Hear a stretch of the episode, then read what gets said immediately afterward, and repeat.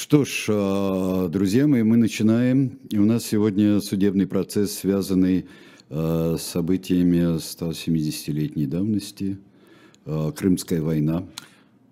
Вот недавно замечательно кто-то, по-моему, Кураев опубликовал и Белковский перепечатал, по-моему, в своих каналах.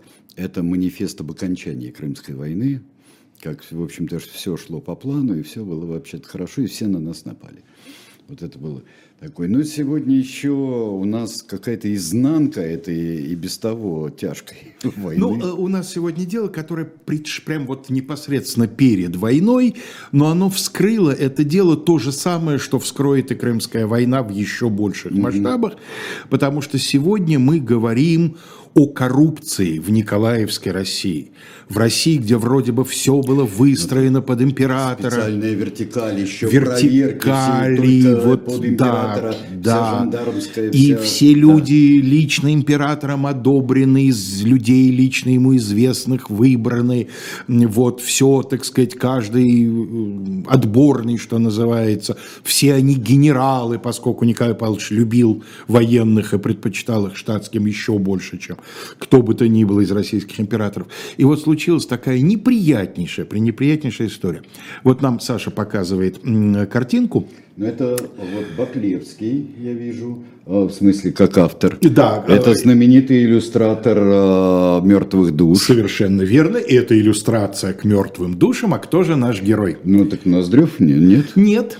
Нет. А если обратить внимание на некоторые детали, вот этот пустой а. рукав, который тянется а, и прикреплен да, к мундиру, да, да, да, да, то мы узнаем капитана Копейкина. Это же капитан Копейкин. Это капитан конечно, Копейкин, да. легендарный, так сказать, ветеран. Ну да, про безумному, по безумному взгляду можно было бы понять. Да. Легендарный ветеран-офицер, который, отчаявшись, пройдя через многочисленные унижения и отчаявшись выхлопотать себе многократно им заслуженную пенсию, э, организовал шайку разбойников и, соответственно, совершил справедливость таким вот несколько незаконным образом. Дело в том, что сегодня мы говорим о фантастическом совершенно по своим масштабам, даже на российских просторах, хищении, которое с особым цинизмом, как любят утверждать обвинители в наших судах, совершалось у инвалидов.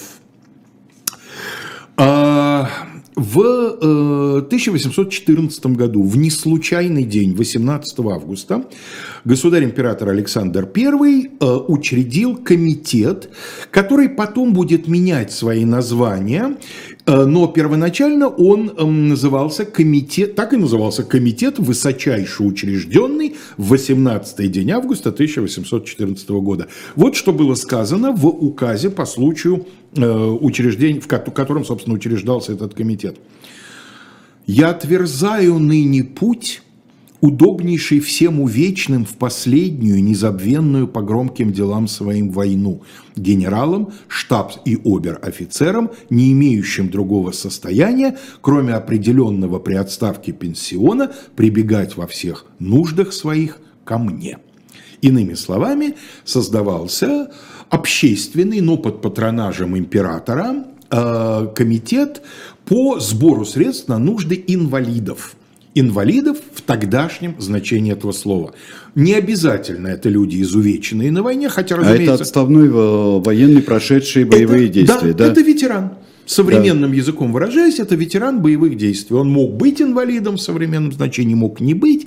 Речь шла о том первоначально, что из э, сумм этого фонда будет оказываться разная помощь Э, не обязательно выплаты денежные, могла шла речь идти, могла идти речь, извиняюсь, об оплате лечения, о покрытии долгов, еще о каких-то нуждах, о пансионе для детей, кстати говоря, довольно распространенная форма трат.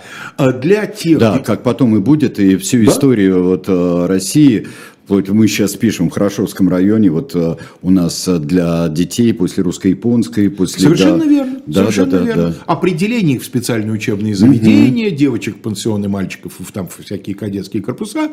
Э, на все на это тоже требовались зачастую средства. Кроме того, из средств этого фонда оплачивалось им поездки, если им куда-то нужно было переехать, могли оплатить, соответственно, переезд и так далее, и так далее.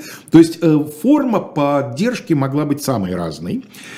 Первоначально, как сказано, вот я прочитал, да, генералам штаб и обер-офицерам, то есть вроде как унтер-офицеры и рядовые, не попадали в попечение этого фонда, но Параллельно с государем-императором возникла частная инициатива, и э, издатель газеты «Русский инвалид», то есть русский ветеран, опять-таки в современной терминологии, некто Павел Павлович Пизаровиус, э, человек, видимо, большой души и достаточно талантливый, э, так сказать, организатор и администратор, он создал фонд и привлекал благотворительные средства, из которых эм, выплачивались тоже различного рода пособия увечным нижним чинам. И через несколько лет фонд Пизаровиуса был влит вот в этот императорский фонд, и, соответственно, помимо обозначенных генералов и офицеров, сначала 1200 нижних чинов, а затем это число все будет увеличиваться, увеличиваться, увеличиваться, получали пособие из этого фонда. То есть он стал общеветеранским. Надо сказать, что э, капиталы э, достаточно быстро росли. Вот судить сами, я выписал буквально несколько цифр. В 1815 году, то есть после первого года существования, на счетах фонда было всего-навсего 800 тысяч рублей на ассигнации. Надо напомнить, что э, когда мы говорим о финансах этого времени, нужно все время уточнять. Вот мы называем сумму ассигнациями или серебром. Грубо разница в курсе, он колебался 3,5-4. То есть серебряный угу. рубль в 3,5 в 4 раза дороже ассигнационного бумажного рубля. Да? Реформа Конкрина в 40-е годы попытается это все, так сказать, нивелировать, но Крымская война окончательно разрушит все, что Конкрин сделал, и опять э, появится вот этот вот такой колоссальный зазор. Так вот, 800 э, тысяч рублей ассигнациями в первый год, а к 25 году, то есть за 10, за 11 лет существования, уже будет 6 миллионов, а, еще через 10 лет, в 1934 году, 13, почти 14 миллионов. Откуда берутся эти деньги? Во-первых, частные пожертвования. А, это и бескорыстные инициативы. Многие, кстати говоря, люди, сами прошедшие войну 12 года, а, в завещаниях фонду отписывали либо часть, либо даже в каких-то случаях и все свое имущество. Кроме этого, не полагаясь только на добровольных жертвователей, императоры и Александр, а Николай очень значительно расширил, учредили специальные выплаты, которые должны были идти отчисления, точнее, на нужды этого фонда. Ну, например, при Николае Первом, почему такой достаточно заметный рост э, объемов, несмотря на то, что растут и выплаты, э, все больше и большее число людей получает от фонда помощь, но тем не менее все время положительный баланс. Потому что 5% сборов с доходов э, конфискованных имений польских мятежников после, после польского восстания 30-31 а, года да. и 75%, три четверти, пошлины с выдаваемых заграничных паспортов. Ух. Да. В общем, надо сказать, что в XIX веке вот эта такая государственная, скажем, благотворительность в Российской империи была поставлена на прочную финансовую основу, потому что, например, ведомство императрицы Марии, которая, так сказать, сирот э, опекала, да, э, получала 100% доходов от всей производства и торговли игральными картами поскольку занятие как бы не богоугодное, да, то зарабатывать на нем грех. И все, что зарабатывалось, а только государственные фабрики могли печатать карты, частные фабрики не могли игральные карты издавать. Вот все это шло на нужды, значит, э, сирот. И э, фонд, хотя формально и шел как одна из организаций военного ведомства, но не подчинялся непосредственно военному министру. У него было свое правление, куда назначали, разумеется, старых заслуженных генералов. А старые заслуженные генералы хороши тем, что они заслуженные, но плохи тем, что они старые. Люди это были зачастую физически уже немощные, да. Поэтому, как это обычно бывает, собственно, повседневное распоряжение делами фонда легло на аппарат. А во главе аппарата да, э, Саш, дайте нам, пожалуйста, следующую картинку. Я забыл сказать, почему, собственно, э, комитет был учрежден именно 18 августа 2014 года. Это годовщина сражения, которое в э, заграничных походах русской армии принято считать одним из самых ожесточенных и тех, где русскими войсками было проявлено одно из самых заметных мужеств, по-русски mm-hmm. так сказать нельзя, но я надеюсь, мы меня поняли. Это Кульмское сражение, mm-hmm. да, в честь него отдельная награда, Кульмский крест, очень почетная, очень уважаемая. И вот, собственно говоря, э, решили, что приурочить сюда хорошо. Сождайте нам, пожалуйста, следующую картинку. Первые 40 лет своего существования фонд располагался в хорошо знакомом и естественно, петербуржцам и всем людям, которые любят бывать в этом городе, зданий. Это старый Эрмитаж, то есть непосредственно с той стороны в начале Миллионной улицы, да, здание переходом соединяется с Зимним дворцом. Вот здесь, ну, э, фонду не, не все здание, разумеется, принадлежал там, как какая-то, так сказать, часть помещения, но тем не менее располагался он прямо вот в непосредственной близости от главной царской резиденции. А, Главой аппарата в начале 30-х годов становится Александр Гаврилович Политковский. Достаточно еще молодой чиновник, э, в скромном достаточно, э, по крайней мере для такой большой должности, в скромном достаточно чине статского советника. То есть что-то между полковником и генералом, пятый класс табеля о рангах. А, Политковский фамилия, образованная дедом нашего героя, а, героя, сразу скажу в кавычках, потому что жулик первостатейный, от э, очень известной польской изначально э, дворянской шляхетской фамилии Полетик. А. Да, и вот многочисленные политики, Тики, да, в том да, числе да, и да. гонительница Пушкина, э, красавица и далее, вот они все из этого рода. Саш, пожалуйста, извините, что я вас дергаю ну, следующую картинку. Вот, э, соответственно, герб этого рода. Э, множество, множество всяких символов, я не знаю их значения, потому что генеалогия – это как раз то, в чем я более чем поверхностен. Но это старый э, шляхетский польский род, и вот э, дедушка нашего героя – священник, он, эм, э, тем не менее, э, сумел э, жениться на весьма зажиточной женщине, в результате своим детям, которых сыновей у него было, по-моему, четверо, если я не ошибаюсь, в том числе отец нашего героя, значит, Гавриил Герасимович, э, он дал приличное образование. Вот, например, Гавриил Герасимович Политковский, отец Александра Гаврииловича, закончил сначала пансион при Московском университете, а потом и сам Московский университет. И тоже, надо сказать, пошел по стопам отца. Но не в смысле стал священником, а в смысле женился. И очень-очень выгодно. Его невестой э, оказалась дочь Григория Ивановича Шелихова или Шелихова. Я встречал и такое ударение, и, то, и, и то, такое. Да? Да. Сейчас это имя, ну, кому-то, наверное, из наших слушателей что-то скажет, но так оно не на слуху. Да? А это, между прочим, человек, который осуществил русскую колонизацию Аляски. Mm. Да. Именно он основал компанию, которая сначала называлась Северо-Восточной, а затем превратилась в русско-американскую торговую компанию. Благодаря э, вот этому всему, значит, эм, э, таким капиталом, Э, да, а надо сказать, что э, прадедушка нашего героя тоже человек очень интересный. Он в свое время из абсолютно такой вот низов-низов торгового сословия, он торговал говядиной, причем на разнос, у него даже лавки не было. Но торговал в районе решетки летнего сада.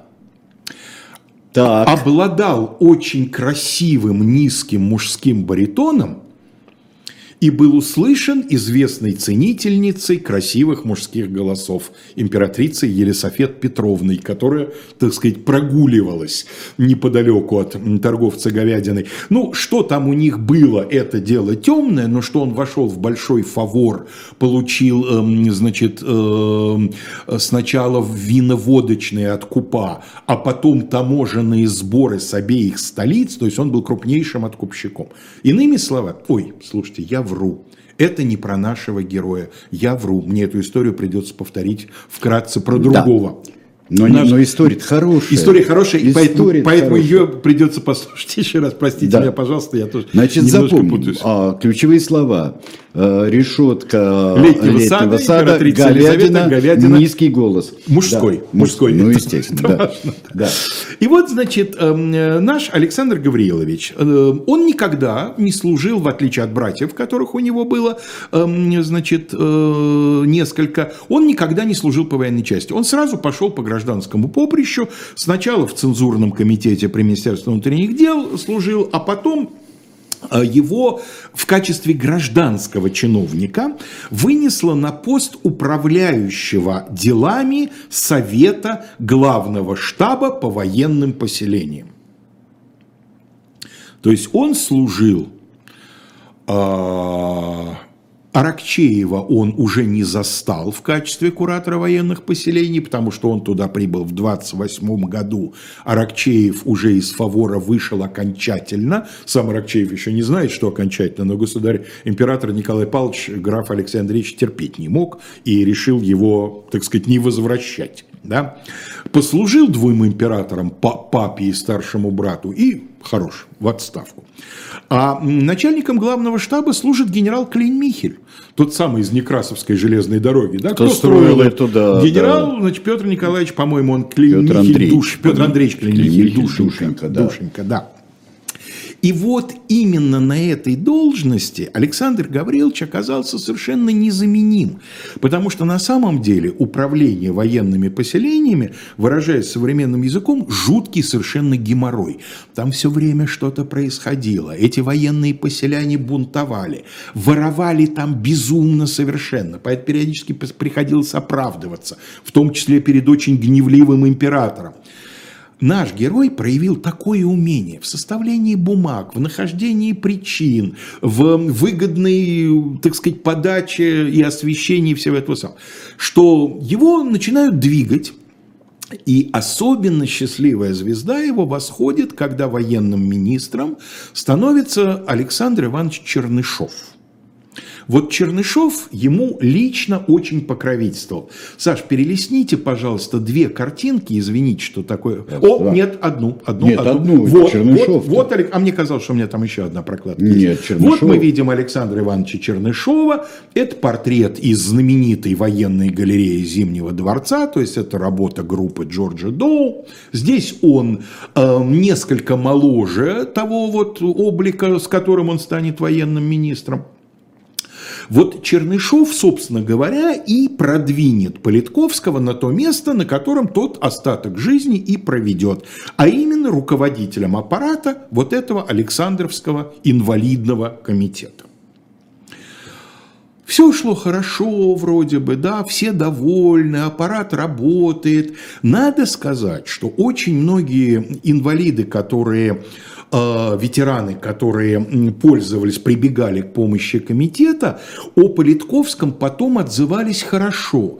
Вот он и внимательный. Вот ты приедешь в Петербург там с последним рублем, не знаешь у кого остановиться, никого у тебя родни нет, придешь на прием, значит, поклонишься, а он тебя устроит в какой-то хороший трактир на жительство и оплатит тебе проживание, и из своих денег даст, говорит, голубчик, вот мы обязательно вам пенсион будем выплачивать, тогда и вернете, вот вам 10 рублей, прямо из портмоне достанет. То есть душа человек, мечта, а не чиновник. Ничего того, что описано в повести о капитане Копейкине, вот этого хамского пренебрежения, зажравшегося чиновника или там оторвавшегося от реальности генерала по отношению к коллеге, э, значит, потерявшему здоровье за Бога царя Отечества, ничего этого нет, наоборот.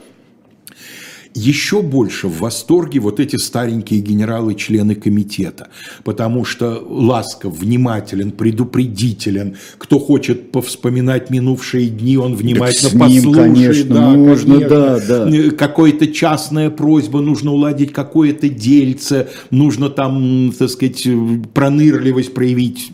В общем, карточку вотрет, собачку поцелует. Вот как, так сказать, Молчалин, да, очаровательный, хотя уже не очень молодой человек. Вот как его современник описывал. Нет портрета к сожалению. Написано о Политковском много. Парочку раз э, я в интернете встречал портрет, который выдавался за его. Нет, это его брат. У него было четыре брата, угу. и один из его братьев дослужился до генерал-лейтенанта. Вот, собственно говоря, его портрет обычно и выдают. Нет портретов Политковского. Вот описание. Но это э, клиенты на разоблачение Александру Кибовскому всегда. Это Не да. те портреты, это да, да, да, да. Нет, тут, это, тут разоблачение настолько настолько легкое, что и Кузнецова достаточно не обязательно такого специалиста, как Кибовский. Я просто нашел портрет генерала и выяснил, что это он. А, ну, понятно, да. да. Это был небольшой, пузатенький, черноватый господин, ну, черноватый имеется в виду волос, конечно, не представлявший в своей наружности ничего замечательного, за исключением манер, самоуверенных в высшей степени. Ну, недоброжелательный отзыв. Ну, и подумаешь. Нет, ну такой хороший, нормальный Чичиков вообще-то. Да. Но только давайте вспомним, о чем мечтал Чичиков. Чичиков мечтал о рубашках тонкого полотна, о хороших сигарах и прочих вот таких вот маленьких радостях. Политковский, э, получая жалование несколько сот рублей в год, не в месяц, в год –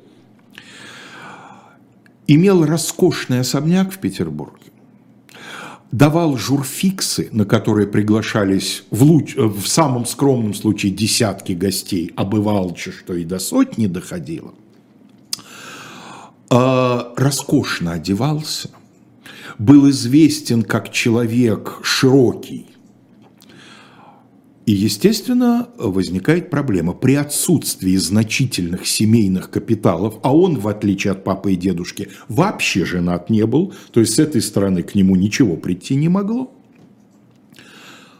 нужна была легализация доходов. Да? Откуда, собственно говоря, все это э, на него валится.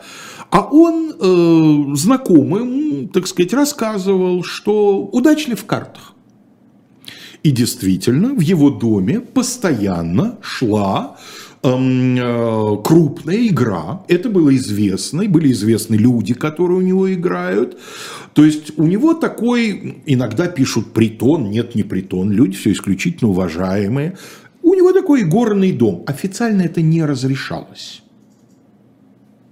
противозаконно. Можно было в Сибирь, не в Сибирь, но неприятности но можно было. Дом. Ну а если э, частные вот, люди играют в карты, нет? Ну да, но люди играют в карты, тогда извольте играть в коммерческие игры, а не во всякие азартные штосы, железки и прочие фараоны, да? Играйте в винт, никто вам слова дурного не скажет, да?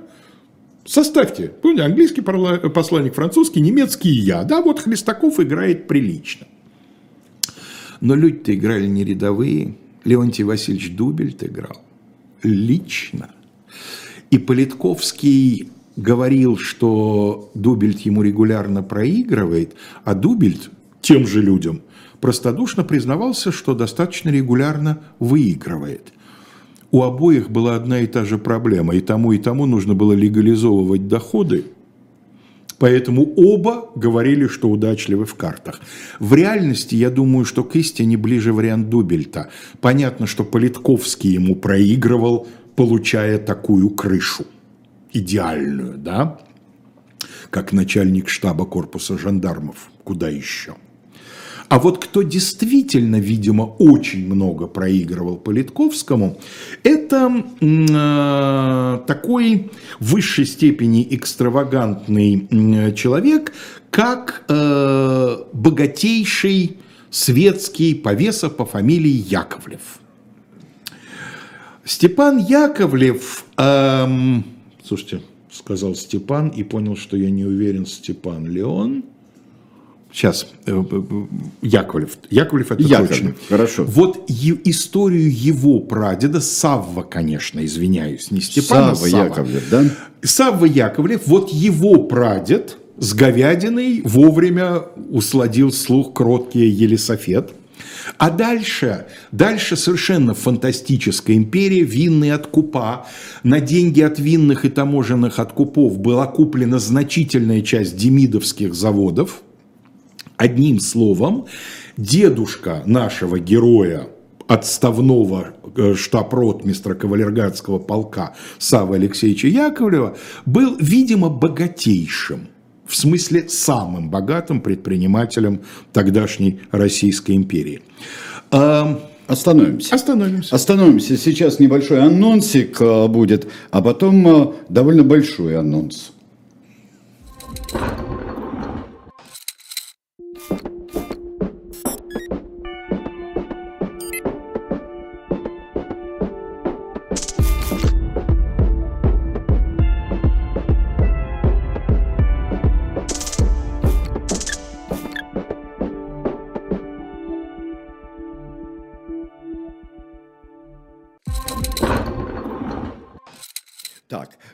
мы бы хотели а, книжку вам еще раз представить. А, И дело в том, что она связана с этой эпохой. И книга, а, ну, она охватывает, она окольцовывает эту эпоху, потому что там два адмирала, Федор Федорович Ушаков и у нас Нахимов. Павел Степанович Нахимов, Да. совершенно верно. И, и дело в том, что как раз книга-то это не биография этих двух адмиралов, а это чрезвычайно интересное, ну, может быть, кому-то покажется чересчур наукообразным, исследование того, как после их смерти складывались их мифы. То есть это генезис Ушаковского мифа и Ну да. Нахимовского мифа. Если можно сказать впрямую, что с Федором Федоровичем до, до нынешних времен складывается такая действительно а, житийная литература, Агеографическая, а географическая, совершенно верно, а, то а, в, и в религиозном смысле тоже, то с Павлом Степановичем Нахимовым а, здесь а, происходит, это просто универсальная легенда такая. Да. А, Причем и там, и там эти легенды обоснованы вполне. Во многом обоснованы, Во по многом. крайней мере, вот в том, что имеет касательство к нашей передаче, надо сказать, что насколько я могу судить, и Ушаков, и Нахимов редкий образец честности и бескорыстия именно в финансовых вопросах. Нахимов, как мы знаем, часть своего жалования отдавал на нужды нуждающихся офицеров. Да, совершенно верно. Будучи он- человеком холостым и очень он скромным, такой он- совершенно образцовый Да. человек, но и Федор Федорович И тоже. Федор Федорович в этом Да, плане. Так что да. вот они как раз контраст этой довольно гнилой армейской системе, когда денежные суммы полка считались чуть ли не дополнением к зарплате командира. Не к зарплате, к жалованию, я извиняюсь, да? Ну а теперь вернемся к... э, Да, так что книжка... э, Да, мы- обязательно, друзья. Мы ее Шоп, приподняли э, в шопе «Дилетанте», она опять там наверху, да? медиа. Сейчас Саша вам, наверное, показал картинку, да, я А, не вижу. Эту книжку э, не пропустите ее, потому что э, эта книжка важная, и здесь и э, не всегда неправда, когда рассказывают э, о людях, в общем-то, образцов показательных. Но с одной интересно, стороны. как Но вот каким? каким путем этот миф творился, потому что э, миф он не с другим знаком, но он с несколько другим содержанием. Ну, конечно, потому что, например, в советское время э, миф, что о Нахимове, что об Ушакове, это как... э, Чуть ли не еще- народные полководцы. Это раз. А во-вторых, э, это страшные, кошмарные просто преследования Федора Федоровича Ушакова. Кто Ушакова играл? Переверзев? А, да. Переверзев. Да, да, Переверзев, а Дикий играл Нахимова в знаменитом фильме, причем блестящий совершенно. Алексей сыграл. Дикий. Алексей Дикий, да, что его привело к исполнению ролей высшего масштаба государственного. Э, Нет, это очень интересная история и э, да, э, хорошо. Вот. А теперь... Вопрос у меня Да, один. пожалуйста. Вопрос у меня один не про адмиралов и не про э, людей. У меня полное есть ощущение от вот этого игорного дома, что это все-таки какая-то прачечная. Конечно, это безусловно прачечная. Особенно она стала прачечной, то есть пока был жив эм, Сава Алексеевич, видимо, он, он... Дело в том, что это вот просто образцовый выродившийся потомок чрезвычайно богатого рода. Значит, ему дали воспитание, его определили в кавалергардский полк. Кутил, чудил невероятно совершенно. Знаешь, сколько ему отец давал денег на прожитье? Вот после очередной выходки, которая становилась известна всему Петербургу, отец ему говорил, вот я тебя, сукина сына, переведу на 100 тысяч в год, узнаешь, как кости голодать. Жалование генерала примерно две с половиной тысячи в год. Переведу тебя на 100 тысяч. Да, да, это вот анекдот нашей юности, да? да, а будешь учиться на тройке, я тебе куплю красную «Волгу» и будешь как дурак ездить по да, Москве. Да, да, да, да, да. Он ему давал миллион. Сережа, вот э, любимое развлечение нашего, значит, э, героя, я говорю сейчас не о Политковском, а о Яковлеве, э, вот выбирали с друзьями место в Подмосковье, говорили сюда, за сутки там строился павильон и сад, обязательно рядом должен быть водоем, нанимали в окрестных деревнях покраше баб и девок, запускали их в водоем и устраивали охоту на русалок ну, полное вырождение. Вот человек уже не знает, что ему Красиво. сделать. Знаешь, за что его выперли из гвардии? А, приперся на премьеру, заранее в букет заложив дохлую кошку. И премия певице вручил после спектакля. Она упала в обморок прямо на сцене. У нее был покровитель, кто-то из великих князей. Ну, и вот ну, наконец, ну... наконец, по совокупности, так сказать, заслуг, его, наконец, не, выперли. Ну, же, ну ладно, ну какие-то все, все мрачные, я не знаю. Ну, В 1947 году он застрелился. Э, говорят, что разорившись, но мне кажется, эта семья разориться не могла. Э, дело в том, что у него был брат Иван Алексеевич, который был абсолютно, что называется, в шоколаде, как мы увидим в коммерческих вопросах. Я думаю, он просто устал жить. Вот это вот именно такой классический пример разочарованности, да, э, от блазированности. Ну что еще? Он незадолго до этого сфотографировался в гробу, разослал только-только пошла фотография, да геротипы только-только пошли, разослал, значит, эти карточки всем знаменитым людям, они все еще получили фотографии, не понимают, кто там в этом гробу. Ну, а в конце концов прошло несколько месяцев, и он действительно в гроб улегся. Вот с момента, когда его не стало, у Политковского возникли проблемы с э, легализацией доходов. Но тогда он придумал историю, что э, да, вот он проиграл, в смысле он умер, но он мне по-прежнему должен очень большую сумму, его брат мне ее выплачивает. Политковский действительно пошел к Ивану Яковлеву, говорит, ваш брат мне должен там сотни тысяч. Иван говорит, да, пожалуйста, предъявите мне расписки долговые, я все оплачу нету долговых расписок. Тот говорит, ну извините, я плачу только по тем векселям, которые могут быть подтверждены угу. соответствующим образом. Но Политковский никому не сказал. Он продолжал рассказывать, что да, Иван Алексеевич Яковлев, значит, возвращает за брата долги. А дальше дадим слово Дубельту, который вел очень подробный и очень неискренний дневник. Вообще дневник Дубельта – это пример дневника, предназначавшегося даже не для потомства – хотя я не думаю, что Леонтий Васильевич был бы против, что мы сегодня его озвучиваем, он предназначался для коллег. Дневник в высшей степени верноподданный. Из серии там вот каждая третья запись «Сегодня государь-император», боже, как это прекрасно. Ну, да, да, да. Как Иск... это прекрасно. Но это же искренне. Это, конечно, конечно, это искреннее халуйство, да. я верю в это. Февраль 4 речь идет о 53 годе, до войны осталось около полугода. Февраля 4 скончался тайный советник Политковский. Он был правителем дел комитета 18 августа, все инвалидные капиталы переходили через его руки, и по его кончине обнаружилось, что он растратил более миллиона рублей серебром. Значит, э, во-первых, интересно, что умер Политковский 1 февраля – Почему Дубельт э, четвертого? Ему важна вот эта хронология по кончине. На самом деле Политковский, видимо, покончил с собой, поняв, что не удается избежать проверки. Причем проверка, его и раньше проверяли. Но кто проверял? Проверяло военное министерство.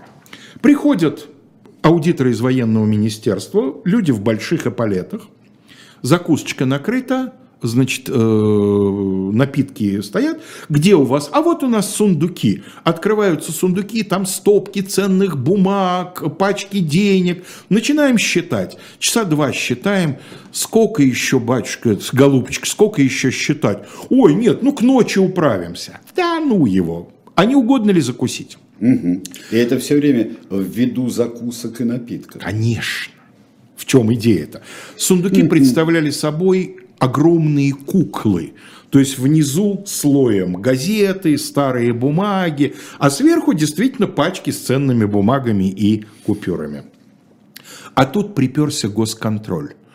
Э, суровые такие бухгалтеры, такие суровые, так сказать, люди, которые привыкли к тому, что им ставят столик с напитками и закусками, у них уже, так сказать, выработался условный рефлекс на это не реагировать. Увидев такое дело, Политковский начал э, тянуть резину. Вместо денег представлять им отчеты. Они говорят, зачем нам отчеты, батюшка? В отчете может что угодно написать. Давайте деньги предъявляйте, ценные бумаги предъявляйте, серебро предъявляйте. Нет, нет, нет, я забыл ключ дома, ключ у меня в единственном экземпляре, а потом я заболел. И когда ему было сказано начальством, что, ну, голубчик, э, если вы заболели, ну, завтра вскроют и без вас начнут считать. Ночью он умер. А, большое горе сначала было тело для прощания, одетое в парадный мундир, выставили в храме, в Никольском соборе в Петербурге, значит, на подушечках, по бокам награды и все прочее. А 3 февраля, почему э, осторожный Дубельт и делает запись четвертого, хотя он уже первого знает, что Политковский умер. Пришли люди, его подчиненные Политковского, пришли сдаваться. Они поняли, что завтра, послезавтра все вскроется, и они пришли с повинной. Николай пришел в такое бешенство, что отдал приказ Моментально специально обученные люди примчались в храм, спокойно сняли мундир, заменили дорогой гроб простым, убрали награды, быстренько отпели и на двух клячах, а заказан уже был там выезд, там, на двух клячах свезли на кладбище. А послушаем дальше дубель там. Члены комитета генерал-адъютанты Ушаков, Колзаков, Гербель и другие должны за это ответствовать, и их имение описано скорости, да, четвертого уже описано имение, а третьего явились с повинной. Бессовестно, безбожно. Бедный государь день и ночь хлопочет и старается, чтобы все было исправно, а тут люди в таких чинах обманывают его доверенность. Кому же верить? Прекрасный Леонтий Васильевич Дубель. Леонтий Васильевич Умница. Автор, пожалуй, трех четвертых всех стыдных дел э, по политической полицейской части – его уши торчат из случая с телескопом, с публикацией письма Чаадаева, с Петрошевцами, с описью бумаг Пушкина. Это все Дубельт. Э, в паре Бенкендорф-Дубельт он гораздо более малосимпатичная личность, чем Александр Христофорович, который все-таки был заслуженным боевым генералом, одним из наиболее заметных партизан 12 года. И да, вообще был человек и, э, честный. Человек честный, каким это же Бенкендорф сделал, когда Москву мародерили. Конечно. А, когда мародерили, вот вернувшись в Москву да, тогда. Да. И когда он все, ой, чудесно, вы с вазами пришли сюда, давайте-ка у нас Отряд собирайте. Винценгероды, да. в котором служил Бенкендорф, совершенно да, верно, да, они да. начали все возвращать. Бенкендорф был человек честный, Дубельт нет. Дубельт воровал, Дубель тоже коррупционер. Вот Саша нам сейчас поставит картинку, значит, перед нами, нет, нет, нет, Саша, вот эту, да, тоже из военной галереи, видите, по стилю, конечно, это мастерская Доу. Это генерал Ушаков.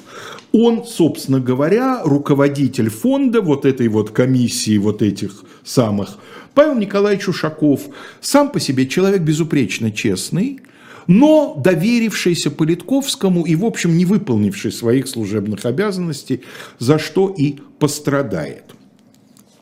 Февраля 9 По случаю похищения покойным Политковским огромной суммы из инвалидного капитала назначен военный суд над всеми чинами, прикосновенными к этому похищению, и над членами комитета, которые слабостью надзора, вот оно, пожалуйста, допустили оное. Председателем суда назначен фельдмаршал князь Варшавский. Дайте, Саш, следующую, последнюю картинку. Кто вот он, фельдмаршал князь Варшавский. А он же еще и князь Эриванский. Это самый титулованный на тот момент русский военачальник. Это, Это Иван Паскевич. Федорович Паскевич, конечно. Я постарался найти его портрет, где он более или менее вот в это время. Да? Паскевич. Это Паскевич, это, э, так сказать, герой Кавказской войны, в частности, вот русско-персидской войны, почему он, собственно, ереванский-то, да. Это подавитель восстания 30-31 года, это подавитель венгерской революции 49-го, и будущий командующий э, э, Дунайским театром военных действий, он успеет и Крымскую войну тоже застать вообще человек такого удивительного долголетия, именно имея в виду в активной фазе. У меня э, параллельный вопрос. Mm-hmm. Вот здесь я понимаю, что мы еще не завершили это удивительное дело, но параллельный вопрос состоит в том, э, невероятное возмущение государя, причем искреннее, наверняка. Да, вот, не сомневаюсь в этом, что, да. Что ж вы тут творите? А, но то, что взяточничество и коррупция, несмотря на все вот эти вертикали, несмотря на все эти проверки э, и жандармские дела, э, она существует.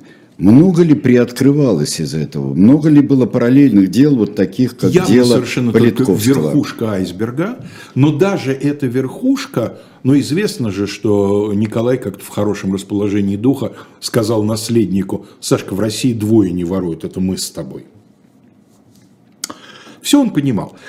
Я встретил фразу, которая меня очень удивила. Она шла в разрез с моим представлением о Николае Павловиче.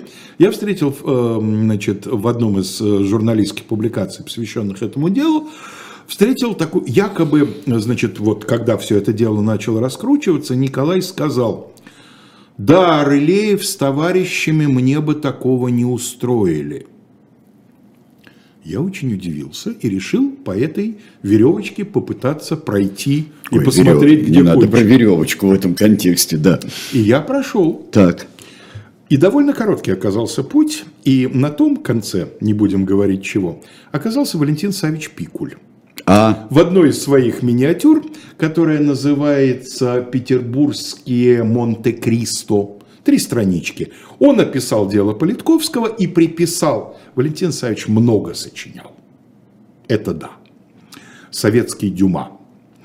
Явно совершенно он сочинил эту фразу, потому что нигде больше, все ссылки в конечном итоге рано или поздно, обычно рано, упираются в Пикуля. Так что эта фраза выдумана. Но не мог Николай Павлович такого Нет, сказать. естественно, да. Помянуть Рылеева в таком контексте он не мог. Значит, э по делу злодея Политковского лишены генерал-адъютантского звания генерала. Суда еще не было, но уже полетели, да, звезды. Ушаков, Арбузов, Грабе, Закс, адмирал Колзаков. Все они генерал Мандерштерн, это комендант Петропавловки, преданный военному суду за бездействие власти, беспечность допущения важного государственного ущерба. Первые пять арестованы, Мандерштерн не арестован.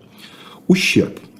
Значит, сначала насчитали 950 тысяч серебром, не ассигнациями, серебром.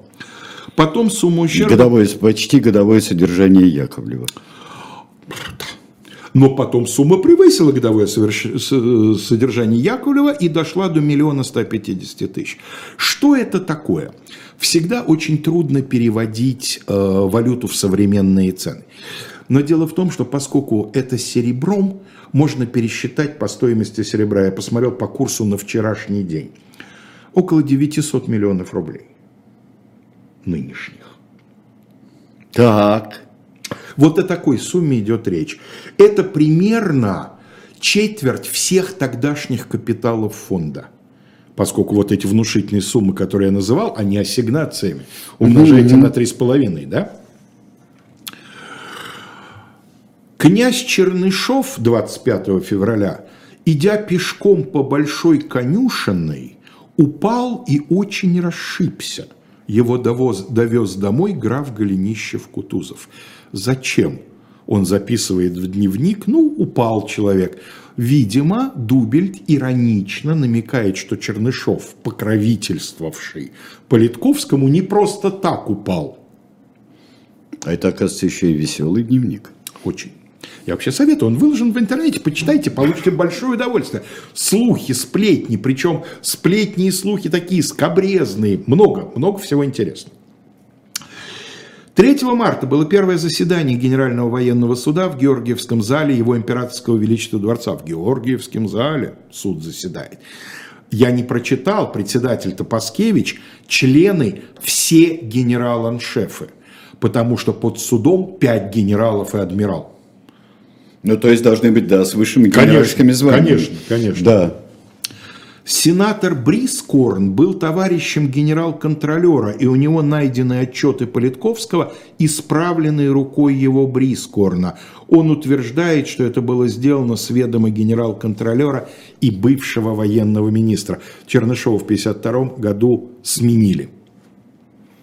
17 марта по случаю растраты Политковским огромной суммы от в э, русскоязычной Википедии в статье о Политковском есть статья, сказано, некто Яковлев впоследствии покрыл растрату, за что получил высочайшую благодарность, звание камергера, чин коллежского советника и орден святого Владимира третьей степени. Некто Яковлев, это родной брат Саввы, вот тот самый Иван Алексеевич Яковлев, и э, Дубельт раскрывает механизм пожертвования, покрытия этой фантастической суммы.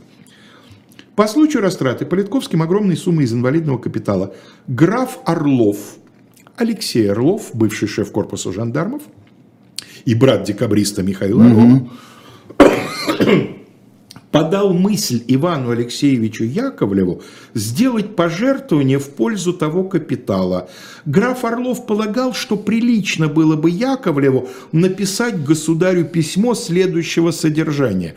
Они собаки такие чекистские, э, э, жандармские, просто продиктовали, да? Кавычки открываются. В порывах молодости я пролеграл Политковскому довольно значительную сумму и заплатил ему оную.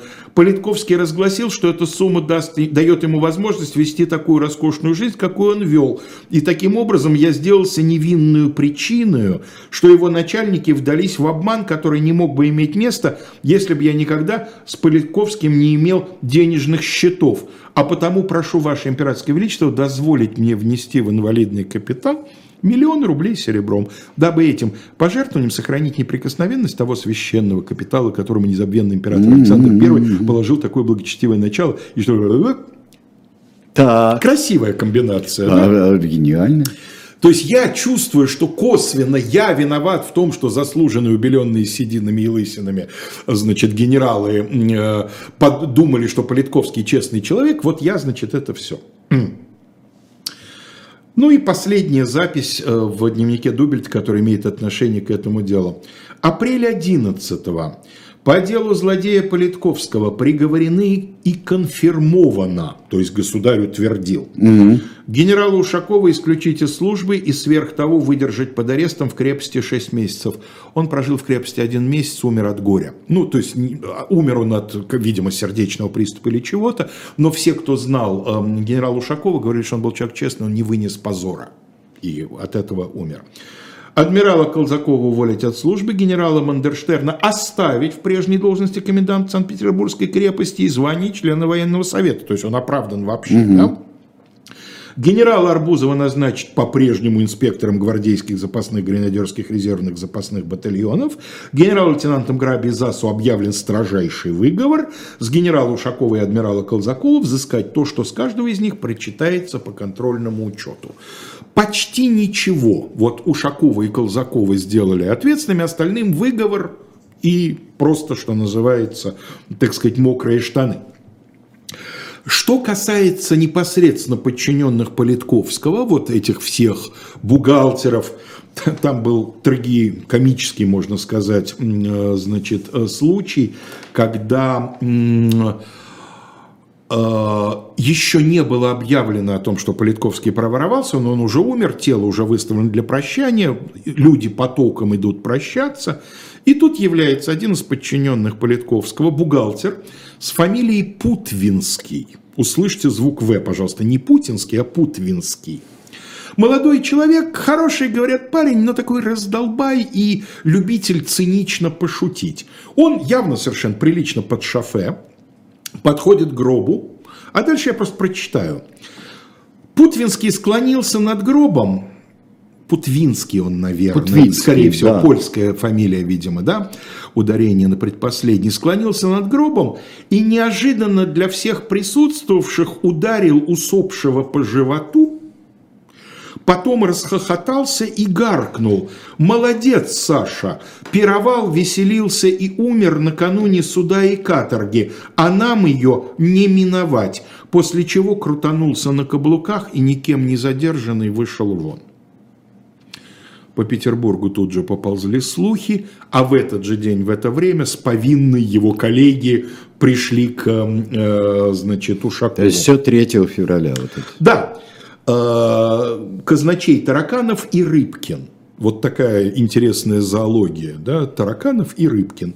Пришли и, значит, вот сказали, что, знаете, у нас недостачка 950 тысяч, а потом э, выяснилось, что миллион сто. Вот с ними обошлись, конечно, несравненно более сурово. Ну, понятно, они действительно расхитители, это виновны в халатности, а эти действительно расхитители. Причем они, безусловно, прекрасно понимали, прекрасно знали, соучаствовали Политковскому, кормили с его ладони. Например, описывается эпизод, когда очередная ревизия нашла 10 тысяч лишних. Не недостачу, а лишних 10 тысяч. И так, а Политковский, э, обращаясь к Рыбкину, по-моему, «Батюшка, да это же вы забыли, это вы вложили, значит, эти деньги, сказав, что здесь они сохраннее будут». Ревизоры говорят, у вас жалование какое? И там выясняется, что это типа 200 рублей в год, а он 10 тысяч вложил. И вы могли забыть про это. Ой, ну вот извините, значит, забыл, действительно. То есть они подыгрывали, когда нужно было, так сказать, какую-то лапшу там развешать дальше, да? да. И вот это дело Политковского, э, да, и очень к вопросу о Дубельте, вот э, заключая, ясно совершенно, что уши Леонтия Васильевича из этой истории торчат, он имел определенное отношение ко всему этому. Вот умница Герцен. Я уже склоняюсь к мысли, что летом я перечитаю «Былое и думы» подряд. Я обычно куски какие-то, да? Но вот какой же Это он- прекрасное летнее удовольствие, как- перечитать такую Как же он книгу. хорош, вот послушайте. Герцена мы не продаем пока в, в шоп «Дилетант Медиа». Это я бескорыстно его цитирую. Дубель – лицо оригинальное. Он, наверное, умнее всего третьего и всех трех отделений собственной канцелярии. Исхудалое лицо его, оттененное длинными светлыми усами, усталый взгляд, особенно рытвины на щеках и на лбу, ясно свидетельствовали, и вот дальше фраза просто – ясно свидетельствовали, что много страстей боролось в этой груди, прежде чем голубой мундир победил или лучше накрыл все, что там было. Изумительно. При этом, И- надо сказать, это сов- абсолютное совпадение, но э, ведь настоящая фамилия отца, то есть фамилия отца Яковлев. Герцена Яковлев, Да, и тоже Иван Алексеевич. да. Ох-ох-ох, дорогие друзья, ну что ж, мы потихоньку завершаем а, сегодняшнее дело. Фонд, а, Фонд жил... благополучно, он благополучно просуществует до самого конца, он восстановится, ему будут все новые и новые отчисления. В общем, в конечном итоге э, с ним покончит революция. Он просуществует, соответственно, век с маленьким хвостиком. Фонд сохранится. А, ну да, да. И много всего хорошего, кстати говоря, Ну, конечно, да, и э, будут множиться, и подобные будут существовать. Вот не только Кульмский фонд, э, вот, Нет, конечно, были частные фонды, да, вот подобные тому, как Безаровец. да, великокняжеские, как Елиза, э, Вообще, Елизавета Федоровна надо заметить, организовала. что э, очень много... Александровский, вот э, были еще в одной Москве, сколько было. Ну, Вокруг- Елизаветинские богадельни, Да, вот эти знаменитые. вот вокруг да. Всесвятского как Вокруг раз. Всесвятского, Сокол, да, то- Да. в районе Сокол, совершенно верно. Надо сказать, что еще э, вот у, таких консервативно, я бы даже сказал, реакционно да, настроенных купцов жертвовать именно на ветеранов считалось особенным таким вот на церковь, либо на инвалидов. Да? Поэтому, в принципе, именно эта часть благотворительности, она в общем неплохо себя чувствовала. Ну, кроме того, еще колоссальная государственная поддержка в виде всех вот этих вот значит, Да, доходов. но дело, конечно, поразительное. Это в самый э, какой-то такой, хотя мелкий, может быть, хотя крупная сумма, но мелкий по значению в державе, звонок накануне абсолютно разрушительного Совершенно, да. для царствования события. И э, Крымская война ведь э, пок- а, тот же Александр Иванович Чернышов, ему спасибо за кремниевые, за ружья с кремниевыми замками без нарезки, да? Передайте государю, что в Англии ружья Да, кирпичом не нет, чистят. Чернышов это вообще отдельная история, это тоже да, такая фигура. э, и- Ему же приписывается фраза «вешайте», ну что вы стоите, да, вешайте». это вовсе не Бенкендорф, это скорее всего Чернышов. Нет, это точно не Бенкендорф. Бенкендорфа и не называют в качестве претендента. Чернышов или Голенищев Левашов? Кутузов. Нет, Или Кутузов. Он да. формально был Да, комендантом да. казни. Да. Но э, похоже, что Чернышов это по стилю Чернышова. А, Чернышовская это очень. Циничное вот такое глумление, это Чернышов, это его стиль. Ну что ж, а, друзья, у нас сейчас по Zoom будет Лев Гудков, э, и э, Ирина Баблоян ведет программу «Особое мнение» в 19 часов 5 минут. А, Будет 20 часов Money Talks, э, любимая Маша Майерс и Евгений Коган. Пастуховские четверги, э, четверги последуют, Владимир Пастухов и э, наш родной иностранный агент Алексей Алексеевич Венедиктов. В программе «Один» будет сначала «Один как Один», а потом а, тема урока литературы «Толстой. В чем моя а, вера?». Вот, э, друзья мои, встретимся завтра. Я с вами встречусь в 17 часов. Ну, 17 а я, часов. видимо, до вторника прощаюсь до параграфа 43. Параграф 43, после которого вы здесь спрашиваете, будет холодная война в прямом эфире у нас или в кривом? В прямом, только в прямом. Да, все, отлично.